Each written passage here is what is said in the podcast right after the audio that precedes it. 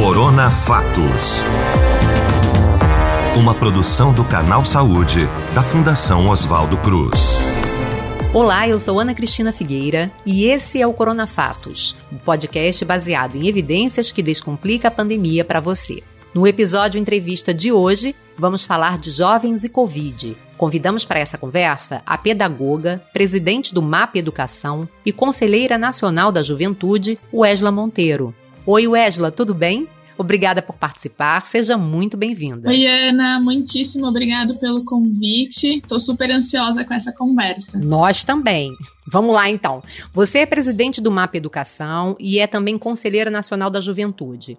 Explica pra gente o que é o MAP Educação e como funciona o Conselho Nacional da Juventude, conhecido como CONJUVE. Bom, o MAP é uma organização independente, suprapartidária, que trabalha de jovens para jovens.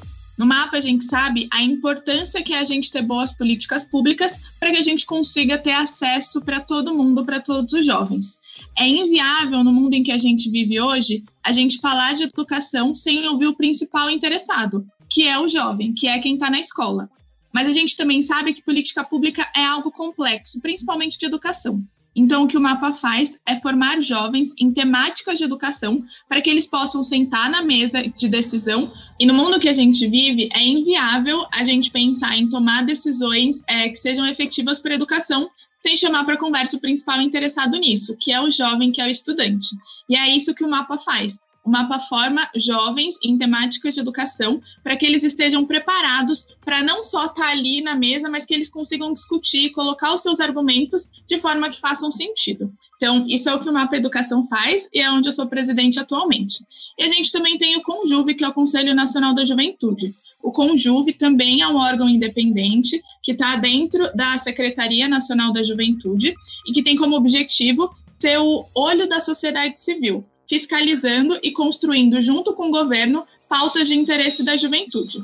No caso do mapa, eu represento e ocupo a cadeira de educação. A gente tem o Estatuto da Juventude, que tem 11 eixos, e aí cada um desses eixos são eixos relevantes para a juventude brasileira. A gente tem pessoas que representam cada um desses eixos para garantir que a gente tenha um olhar amplo para todas as necessidades das juventudes. A Organização Mundial da Saúde, ela classifica esse jovem por uma faixa etária, né? É porque a princípio eu fiquei imaginando que jovem, até os 30 você seria jovem. Não deixa de ser. Mas tem uma classificação, né? Qual é essa faixa etária é, de classificação para uma pessoa ser considerada ainda jovem, né?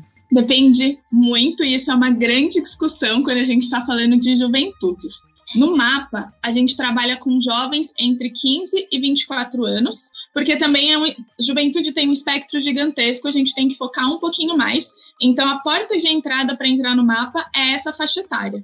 Já no Conjuve, a gente trabalha com jovens entre 15 e 29 anos, então é uma faixa etária um pouco mais extensa, e a gente costuma separar entre os jovens que estão ainda na educação básica, no ensino superior, e o que a gente chama de jovens adultos, que são aqueles que estão ou numa segunda graduação ou que já estão com um pouquinho mais de 25 anos. Mas em alguns lugares você pode ser jovem até os 31, 32 anos e tem muitas discussões aí de até onde a cidade vai. E você podia dizer pra gente assim, quem é essa juventude nos dias de hoje? Que perfil esse jovem tem é, nos dias atuais?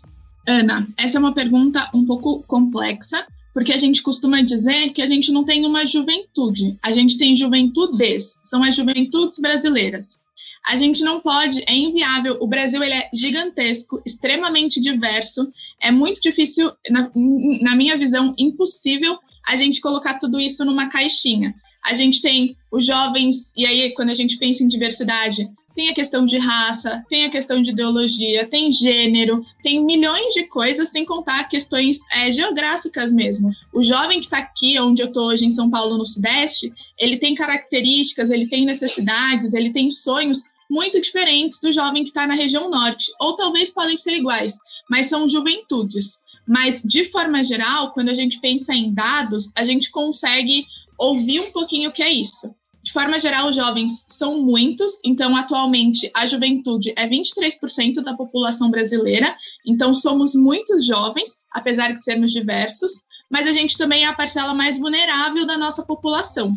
Então, se eu fosse colocar de forma geral quem é a juventude brasileira, é a maior parcela da população, mas também a parcela mais vulnerável quando a gente pensa tanto relacionado à morte, quanto homicídio, né, quanto relacionado a, a acesso à educação e assim por diante.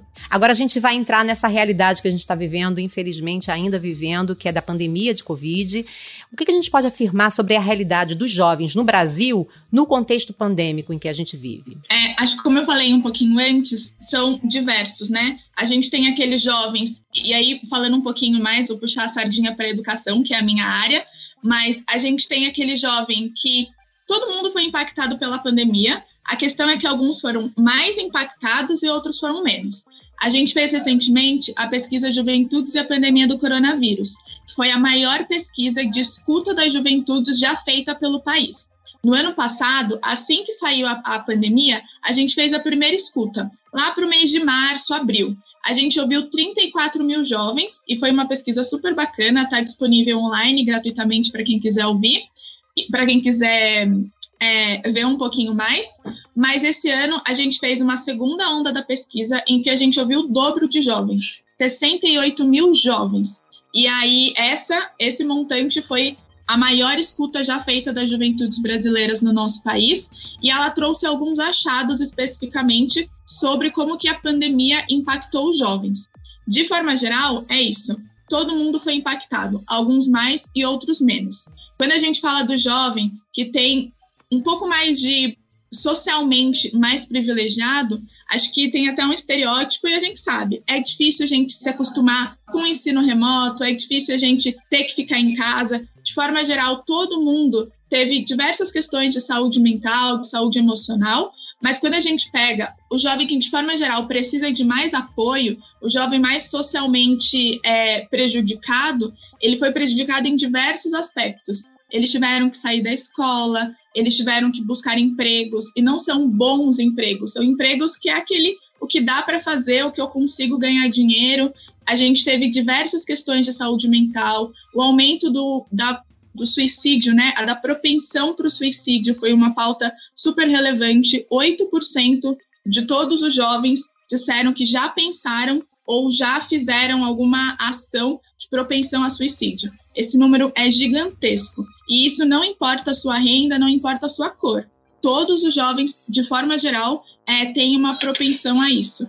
Então, acho que assim, tem várias coisas que a gente pode conversar aqui, acho que o papo é longo, mas eu, se eu pudesse destacar quem são os jovens na pandemia e, de forma geral, como a pandemia impactou os jovens, eu diria muito fortemente sobre a questão de saúde mental e saúde emocional. E aí tem uma questão aqui que talvez a gente possa explorar, que é a diferença entre saúde mental e saúde emocional, que eu não sou especialista da área, né? Mas sei que tem algumas conversas sobre essa diferenciação, se a pandemia ampliou as questões de saúde mental, que é uma questão mais de doença, ou de saúde emocional, que é como você lida com os sentimentos que você sente. Então, acho que esse é um ponto bem relevante.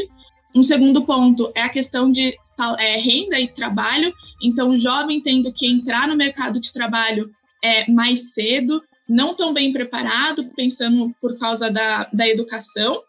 E um terceiro ponto, que é a educação de forma geral. Claramente, e aí dos mais ricos e dos mais pobres, os mais privilegiados e os menos privilegiados, todo mundo foi impactado por uma questão de qualidade de educação. Todo mundo teve que aprender a estar aqui remotamente. A gente está falando remotamente, quem está ouvindo, está ouvindo por um podcast, mas é algo que todo mundo teve que se, que se adaptar. E tem um tempo aí, uma perda. Alguns estudos falam que, e aí quando a gente pega férias escolares ou outros países que tiveram por alguma outra razão é, política ficar sem escola, o retrocesso que é isso. Aqui no Brasil, se a gente fica um mês sem aula, que é o período de férias, a gente tem uma perda de aprendizado que demora de dois a três meses para você recuperar essa perda. Quando a gente pega os alunos que ficaram sem acesso, vários alunos, né, que não têm acesso à internet, que não conseguiam ter zero contato com seu professor enquanto estava na quarentena e na pandemia, o retrocesso que a gente teve em qualidade de educação.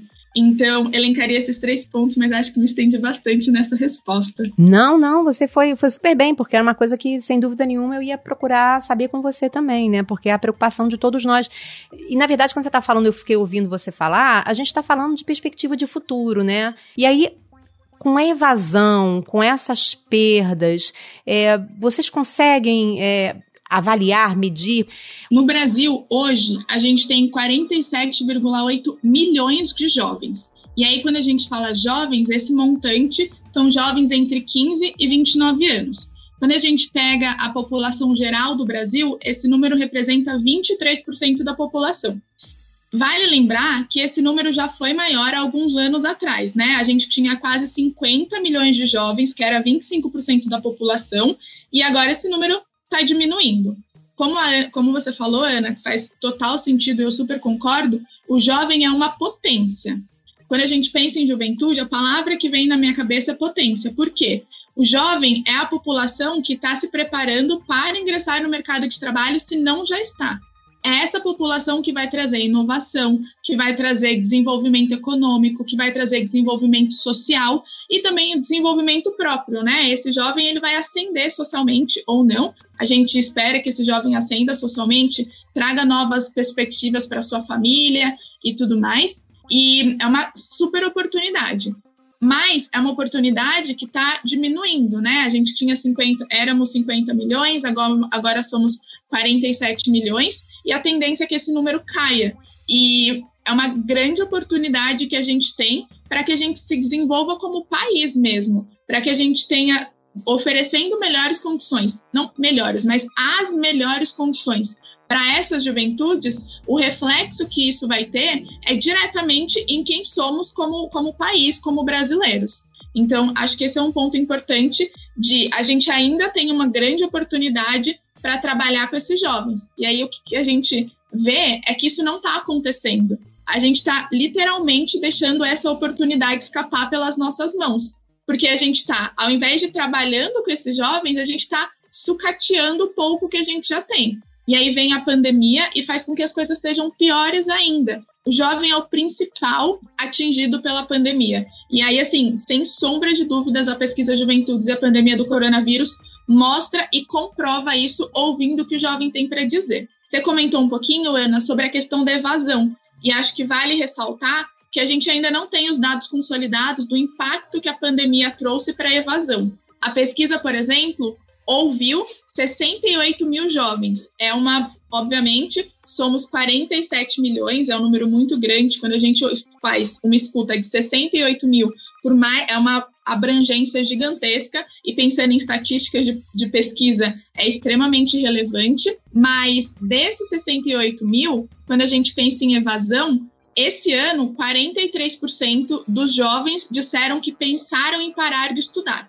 não é o dado consolidado de evasão, porque para quem está ouvindo e não sabe exatamente como isso funciona, a evasão é o número de estudantes que não se matricularam no ano seguinte. Então, evasão é essa perda, é o jovem que não volta para a escola.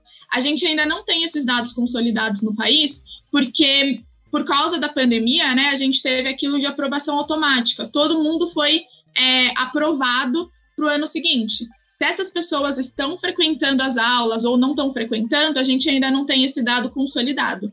Mas o que a gente tem é o que o jovem diz. E, segundo a pesquisa, esse ano, em 2021, 43% disseram que pensaram em parar de estudar. Então, é um super indicativo de que isso é, é, algo que a gente tem que prestar muita atenção e que, quando a gente tiver os números consolidados, provavelmente no próximo ano, a gente vai ter um grande problema, que é o número de jovens que não estão mais na escola, que não vão voltar para a escola. Então, esse é um ponto extremamente relevante que a gente tem que não deixar para pensar nele, pensar em ações quando esse jovem já tiver saído da escola. Esse é o momento em que a gente tem que garantir que o jovem permaneça na escola. E aí, assim, tem, entra numa super é, caixa de coisas, né? Que é entender por que, que o jovem não está na escola. Porque ele não tem acesso à internet então, se ele não tem acesso à internet, como que ele continua seus estudos de forma remota? Ou porque ele não tem, ele tem dificuldade, mesmo que ele tenha acesso à conexão, ele precisa de um acompanhamento um pouco mais específico, ou porque ele não conseguiu se adaptar ao ensino remoto, ou porque ele não vê perspectiva. Ah, cara, eu não consigo aprender assim de forma remota. Eu sei que tem uma outra pessoa que está aprendendo muito melhor, não vou nem estudar para isso, porque eu não vou conseguir passar no vestibular.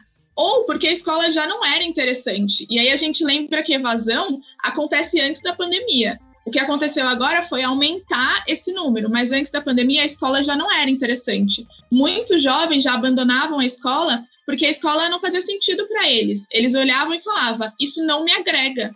É muito melhor eu começar a trabalhar agora, que isso com certeza vai me agregar muito mais a longo prazo do que continuar indo para uma escola que muitas vezes não tem professor, que muitas vezes é, é isso, não agrega para o estudante. E também, muito possivelmente, você tem também uma parcela desses jovens que também pode ter precisado deixar a escola para poder complementar a renda em casa, né?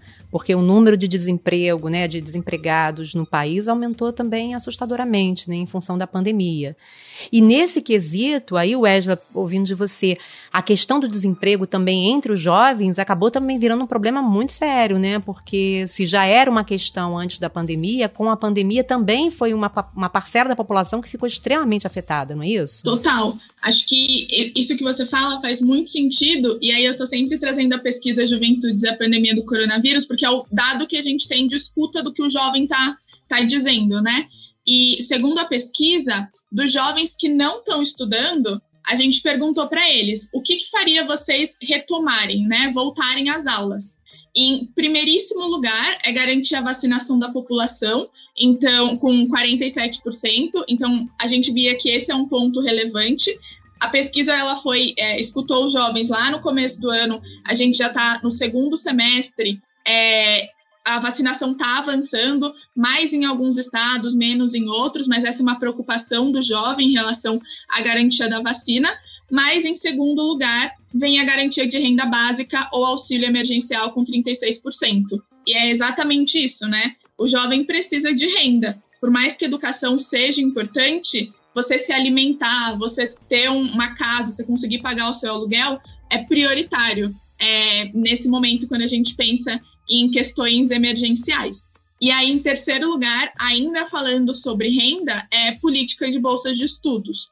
E aí, mais recentemente, a gente viu que aqui em São Paulo, que é de onde eu falo, a gente tem é, um programa é, muito bacana de incentivo do governo para que os jovens, no ensino médio especificamente, eles concluam o seu, o seu é, ensino médio. Então, ao final de todos os anos, os jovens, e aí tem uma renda é, máxima que você pode ter, mas ao final de todos os anos, o jovem recebe uma bolsa, uma bolsa auxílio por ter concluído aquele ano. Isso se repete no primeiro, no segundo e no terceiro ano. Ao final de cada ano, o jovem consegue pegar uma parcela desse valor, mas o restante fica guardado para que ao final, lá no terceiro ano do ensino médio, ele possa pegar todo o montante. É um estímulo. E aí tem algumas pessoas que falam: ah, mas é um valor muito baixo, não vai estimular o jovem. E aí a gente lembra de onde a gente está, né? Para mim, mil reais não faz, não é um grande valor. Mas para muitas pessoas, em que lembrando que o salário mínimo que a gente tem no nosso país é de R$ 1.200, é, é, um, é um montante muito relevante. Então, são algumas ações que já estão sendo pensadas, e aí a pesquisa ajuda a corroborar com isso, mas realmente essa questão de renda é extremamente importante e é o que o jovem fala, né? Ele fala, ele demonstra, e a pesquisa está aqui para comprovar que é uma temática importante que abrange todos os segmentos que a gente tem, não só os adultos, mas também as juventudes brasileiras. Você falou dos estudos e, e aí eu queria te pedir para você só indicar para a gente o lugar, né, onde a gente pode encontrar os links, a, as pesquisas e, e, só falar se são três pesquisas, são duas e tem uma terceira, é isso? É, todos os nossos estudos estão no site juventudeseapandemia.com Lembrando que são juventudes com S, somos muitas. Então, juventudes e a pandemia.com. E aí lá a gente tem todos os relatórios. Tem o relatório do ano passado, de 2021, e aí desse relatório tem o relatório geralzão, com todas as respostas, as 34 mil respostas, mas a gente também fez alguns relatórios especiais, como por exemplo do ensino médio, só dos jovens que estão no ensino médio, então é algo bem importante também. E esse ano, 2021, é, a gente fez essa outra escuta com 68 mil jovens, em que a gente tem o relatório completo com, todo, com todos os jovens respondentes, mas a gente tem alguns relatórios especiais.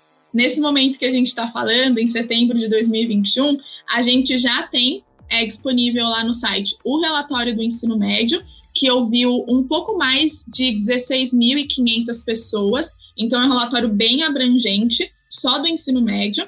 A gente também tem um relatório específico sobre aprendizes, sabe o programa Jovem Aprendiz? Então, especificamente, que também teve um montante significante de jovens respondentes, e a gente está trabalhando em alguns outros relatórios que, assim que tiverem disponíveis, eles vão estar tá lá no nosso site também mas por ser, de novo, uma das maiores, a maior pesquisa já feita com juventudes, tem muito dado legal que a gente pode é, entender e usar eles como base para que a gente consiga pensar melhores políticas públicas e políticas públicas que realmente sejam efetivas para as juventudes brasileiras. Bom, primeiro para dizer que a gente vai deixar o link na descrição do podcast do episódio, né? Porque eu acho que é importante a gente ir lá para a gente ver esse trabalho tão bacana que foi feito. E aí eu ia entrar nesse assunto agora com você. Qual foi o desdobramento desse estudo, né? Ele se reverteu em alguma prática, em alguma proposta que possa é, orientar, é, atenuar esses efeitos, esses impactos todos na vida dos jovens? O que, que é feito com os dados, ou o que já foi feito, que está em prática? Pesquisa, acho que uma coisa que a gente costuma falar é que a gente faz uma pesquisa não para andar com ela debaixo do braço, mas para soltar para o mundo, porque o mundo precisa ouvir o que o jovem tem para dizer. E esse é o nosso papel, né? No mapa a gente costuma falar muito isso e no Conjuve também é que o nosso papel é ouvir o que o jovem tem para dizer, mas ampliar essa voz para que todo mundo consiga é, leve ela em consideração. E, de forma geral, a gente tem os nossos, nossos desdobramentos diretos e indiretos, né? Então, a gente tem os desdobramentos diretos, que é o que a gente está fazendo, que é divulgar a pesquisa, levar para o máximo de pessoas possíveis, é, trazer para o diálogo secretários, prefeitos, governadores, para que eles conheçam, escutem e ampliem o que o jovem tem para dizer e usem a pesquisa para nortear as decisões que eles vão tomar. Então, por exemplo, o que eu falei da Bolsa de Estudos aqui em São Paulo é um desdobramento disso. Na Câmara dos Deputados, lá em Brasília, a gente também tem alguns outros projetos que estão dialogando muito com, com isso de garantir vacinação para os jovens, de garantir bolsa de estudos, de apoio psicológico. A gente tem uma PL que está em construção agora, exatamente sobre como que a gente garante apoio emocional, apoio psicológico para os jovens dentro da escola. Então, isso também é uma coisa que a gente está construindo baseado no que a pesquisa trouxe. Então, são várias ações, e aí falando aqui especificamente de educação, mas tem algumas ações específicas de saúde, é, de saúde, de trabalho e renda, de vida social, que a gente vai trazendo esse, esse diálogo, né? Isso é o que a gente faz diretamente. Indiretamente, tem o impacto que a pesquisa tem de onde ela, onde ela alcança, né? Então, por exemplo, a Fiocruz está usando um pouquinho da pesquisa com alguns outros relatórios para entender o que o jovem tem para dizer, diversos, e aí, assim, posso ficar horas aqui falando de como os municípios do país estão utilizando a pesquisa nas suas ações ou fazendo pesquisas específicas para os seus, é, seus municípios. A gente tem, e aí no relatório é, é legal de ver que teve alguns estados que assim tiveram muita adesão. E aí a gente está preparando relatórios específicos para esses estados, para que eles entendam como que está a juventude daquele estado específico, para que eles possam trabalhar. A gente está fazendo isso em São Paulo, no Amapá. Então, assim, tem milhões de desdobramentos indiretos, que é um pouco mais difícil da gente controlar, mas que chegam as notícias do que eles estão fazendo com base nisso. E é isso. O que a gente quer é que todo mundo entenda que é extremamente importante a gente ver o jovem, e aí eu estou trazendo um estereótipo aqui, não só como aquele que faz bagunça, aquele que é revoltado ou aquele que quer mudar o mundo com base em nada. Não, o jovem, ele vai mudar o mundo, ele tá mudando o mundo. Todo mundo pode mudar o mundo e o jovem está exatamente nesse momento que tem energia, que tem foco, que tem vontade para fazer do mundo um lugar melhor. E nada mais justo do que a gente ouvir o que esse jovem tem para dizer e ajudar ele a mudar o mundo para melhor. Sim. Você tá com que idade? Desculpa perguntar. Você tá com qual idade? 28 anos. Sou uma jovem adulta. Então, então a gente está com evidência aqui no programa, né? é uma super jovem, adulta, jovem, que faz a diferença. E parabéns por isso, tá, Wesley? De verdade. Parabéns, te dou parabéns. Bom, a gente falou de coisas, é, impactos negativos, obviamente, né? A gente sabe disso. Mas a gente pode dizer que teve algo de positivo que a gente possa tirar desse momento, assim, do que tem se experimentado, algo que, que possa. Esse momento pode ter servido para esses jovens como um estímulo para alguma outra coisa? Tem alguma coisa que a gente pode dizer que tenha sido positivo? Acho que é uma ótima pergunta, Ana. A gente fica focando tanto nos problemas, né? Mas assim, com certeza, sempre eu sou uma pessoa muito otimista, então sempre tem coisas muito boas que a gente pode, pode tirar desses momentos de adversidade. E aí acho que vale destacar uma questão que assim é evidente, que é uma questão de saúde, de higiene, o aumento da nossa relação com higiene, com, com essa, essa questão, né? Não só jovens, todo mundo, mas a pesquisa evidencia a questão dos jovens aumentou, que é uma coisa muito legal, muito boa, essa preocupação com saúde, é, de ir ao médico, de usar álcool em gel e, e tudo mais, acho que isso é um, é um ponto importante. É, pensando especificamente sobre política, que é algo que, que eu trabalho, o jovem ele enxerga, e aí população geral, mas especificamente o jovem enxerga com muito mais clareza o impacto de boas políticas públicas e de bons líderes, principalmente em momentos de crise. Se um pouquinho antes o jovem via de forma menos interessante e menos relevante a participação política, e aí aqui eu não estou falando necessariamente de se candidatar, mas de se informar, de fazer boas escolhas, de fiscalizar. Agora, o jovem ele enxerga com muito mais clareza o impacto que isso causa na sua vida. Então, acho que isso é um ponto super positivo de participação, de discutir, de pensar como um todo. Acho que isso é um ponto importante. É, ainda pensando em como um todo, a questão da vacinação, né? É, de fique em casa, de manter distanciamento social. Você não está fazendo isso só por você, você está fazendo isso por pessoas que você não necessariamente conhece, e na minha percepção isso é um, um ganho assim gigantesco de empatia. Acho que é através desses gestos que a gente pode construir um mundo melhor, um mundo mais empático. E pensando em educação também, acho que é, teve pontos positivos, né?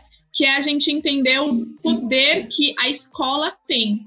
A escola não é só é, o lugar de que você aprende, o lugar físico. O lugar, a escola é muito mais que isso. A escola é construção de relacionamento, a escola é aprendizado, a escola é socialização, a escola é ajuda em saúde mental, a escola tem milhões de papéis. E quando a gente pensa não só no jovem, mas na sociedade como um todo, a escola é a essência da sociedade. Quantas pessoas não conseguiam trabalhar porque não podiam deixar seus filhos na escola e tinham que cuidar da escola. Então, acho que assim, a pandemia e essa situação é muito difícil a gente ter perdido tantas pessoas, assim, muitas pessoas, é muito difícil, mas teve algumas coisas boas que se a gente souber levar isso daqui para frente como um aprendizado, acho que vão ser bons frutos que a gente vai conseguir colher dessa situação tão triste. Sempre tem, né? Na adversidade, a gente sempre tem ali uh, algo que leve a gente adiante, né? Nessa adversidade. Que bom, tô na torcida também. Bom, a gente está chegando ao fim e a gente costuma reservar esse momento final do programa para que quem está com a gente possa se colocar à vontade. Enfim, o espaço é todo seu para suas considerações finais, o que você quiser, a palavra é toda sua. Bom, como a Ana falou no comecinho, eu sou pedagoga, então, na verdade, começo minha recomendação indicando para que quem queira se aprofundar um pouco mais na pesquisa, entender o que o jovem tem para dizer e ampliar isso, acessar as pesquisas. Elas são pesquisas super bonitas né, visualmente, elas são coloridas, elas têm os gráficos, não são leituras pesadas, é super fácil. A gente trabalhou exatamente para que todo mundo consiga entender o que está ali, entender os gráficos, que o jovem é, ache gostoso de, de ver a pesquisa. Ela está no site juventudeseapandemia.com. Então, essa é a minha primeira recomendação. E uma segunda recomendação, como pedagoga, é, adoro livros, adoro poemas, adoro poesias. Então, queria indicar é um pequeno livro que eu gosto muito, muito, muito. É um dos meus livros favoritos. Ele é bem curtinho, então vale super a pena. O nome do livro é A Árvore Generosa. Bem curtinho, mas ele é extremamente poético, profundo. Eu lia para os meus alunos de dois anos e eles gostavam bastante, mas acho que tinha um impacto muito maior em mim quando eu lia do que nos meus alunos. Ele é bem bonitinho, mas ele fala muito sobre o que a gente tem para dar para as pessoas e o momento em que elas vão retribuir isso ou se elas não vão retribuir. Marcos Barão, que é o presidente do conselho e é uma pessoa super importante é, para a juventude brasileira, ele fala que a gente vai impactar pessoas que a gente não sabe o nome, a gente não sabe o rosto, a gente não sabe o endereço. Mas a gente vai impactar essas pessoas e a gente faz isso com generosidade. E esse livro me ajuda muito a enxergar isso de generosidade, até onde a gente pode ir e como que a gente se põe no mundo em relação a isso. Foi escrito pelo Shel Silverstein, não sei se é assim que fala, mas se jogar no Google Árvore Generosa vai aparecer lá um livro verdinho. E ele é muito, muito gostoso de ler. Recomendo para que você leia sozinho, para que você leia com crianças, para que você leia para jovens, que é um livro muito gostoso. Bom, eu disse que era a última questão, mas veio uma, veio uma outra ideia aqui para perguntar a você. Se alguém que está ouvindo a gente se interessar, que trabalhe com educação ou que se interesse por educação ou pelos jovens, né, é, e pelas pelas questões que envolvem os jovens, é, como é que ele faz? Ele, ele pode procurar o Mapa Educação? Ele pode aderir ao mapa? Ele pode participar de alguma maneira? Sim, com certeza. No mapa, a gente tem algumas pessoas que trabalham de forma remunerada é, na organização, mas a maior parte das pessoas que estão no mapa trabalham de forma voluntária. E isso, para a gente, a gente não abre mão porque a troca e o crescimento que a gente tem é, de oportunidade com essas pessoas que trabalham em outros lugares, mas que estão no mapa por propósito, por gostar da causa, é algo imprescindível. Então, lá no nosso site, mapaeducação.com, a gente tem a parte Faça Parte, e lá você vai ver assim todas as nossas vagas, tanto as vagas que são remuneradas, quanto as possibilidades de ser voluntários. É, tá tudo lá é, disponível. Além disso, a gente tem é, isso a nível mais institucional, né, da organização. A gente tem os nossos núcleos, que eu não comentei, mas o mapa atualmente está em 22 estados e 50 municípios. Em cada um desses lugares, a gente tem um núcleo que é liderado por um dos jovens da nossa rede e eles têm ações específicas a nível local. Então, por exemplo, Canaã dos Carajás, lá no Pará. A gente tem o Maílson, que é o nosso líder, e ele tem um time que a gente chama de ativistas que realizam ações específicas para o município de Canaã dos Carajás. E a gente tem isso em diferentes municípios. E lá no nosso site a gente também tem um mapa muito bonito logo na página inicial, em que você pode clicar no seu estado e ver quais são os líderes que a gente tem em cada estado. E aí a pergunta que não quer calar: precisa, como pré-requisito, a pessoa tem que estar enquadrada nessa, nessa faixa extensa de jovens ou poderia ser pessoa de qualquer idade para estar com vocês também colaborando? Qualquer idade, não precisa ser só jovem. O nosso público-alvo, majoritariamente, são jovens entre 15 e 24 anos, mas, como eu disse no começo, não são só professores, mas também não são só especialistas, nem só jovens que vão fazer com que a gente atinja a nossa missão de garantir uma educação de qualidade. Então, diversas pessoas podem fazer parte do, do nosso movimento, e o que a gente costuma falar é que a gente agrega todo mundo que é jovem de coração, porque um jovem de coração é esse que tem essa vontade de mudar o mundo, de fazer as coisas acontecerem. Então é todo mundo super bem-vindo dentro do mapa. Ai, gostei disso, me senti abraçada. Bom, a gente vai deixar também o link do Mapa Educação na descrição, tá? Porque aí as pessoas podem entrar lá já com um atalhozinho. Wesley, a gente chegou ao fim mesmo, agora foi ao fim mesmo. Eu agradeço muito por essa conversa, eu adorei conversar com você. É, você trouxe muita informação bacana pra gente. E parabéns pelo seu trabalho, parabéns pelo trabalho do Mapa Educação, também o trabalho que vocês fazem lá no Conselho Nacional de Juventude. De juventude ou da juventude? Da juventude. Da juventude. E foi um prazer receber você. Volte sempre. O prazer foi todinho meu, foi muito gostosa essa conversa. Muitíssimo obrigado pelo espaço, meninas. E é isso, convido vocês também. A gente tem um podcast lá no mapa para que vocês participem do nosso podcast, vai ser muito bacana. Opa, opa, tem podcast também. Vou ouvir. Pode acreditar que eu vou ouvir sim. Que coisa boa, que coisa boa. É o Vozes do Mapa. E aí a gente coloca sempre especialistas para poder falar de um tema junto com os jovens. Acho que isso é bem legal.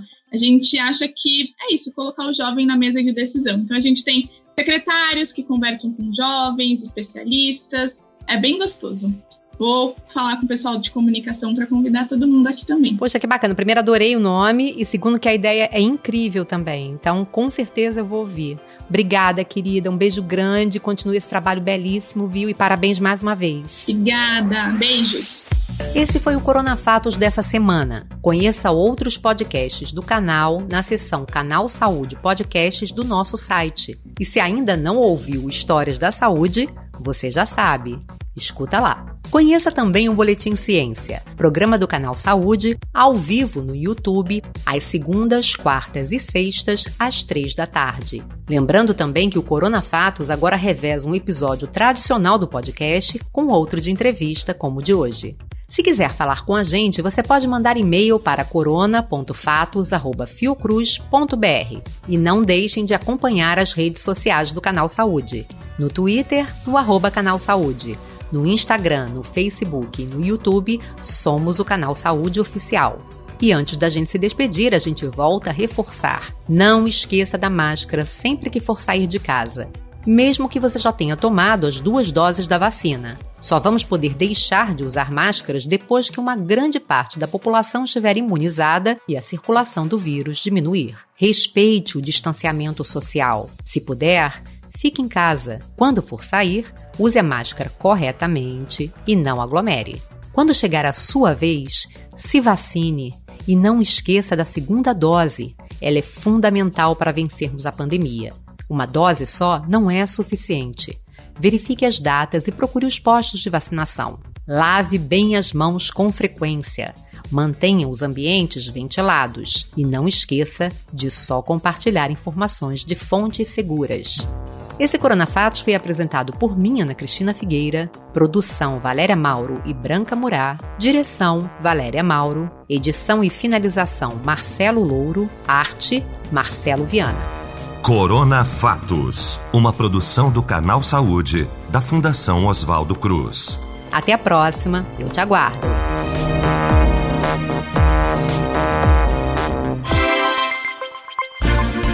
Rádio Web Quintal.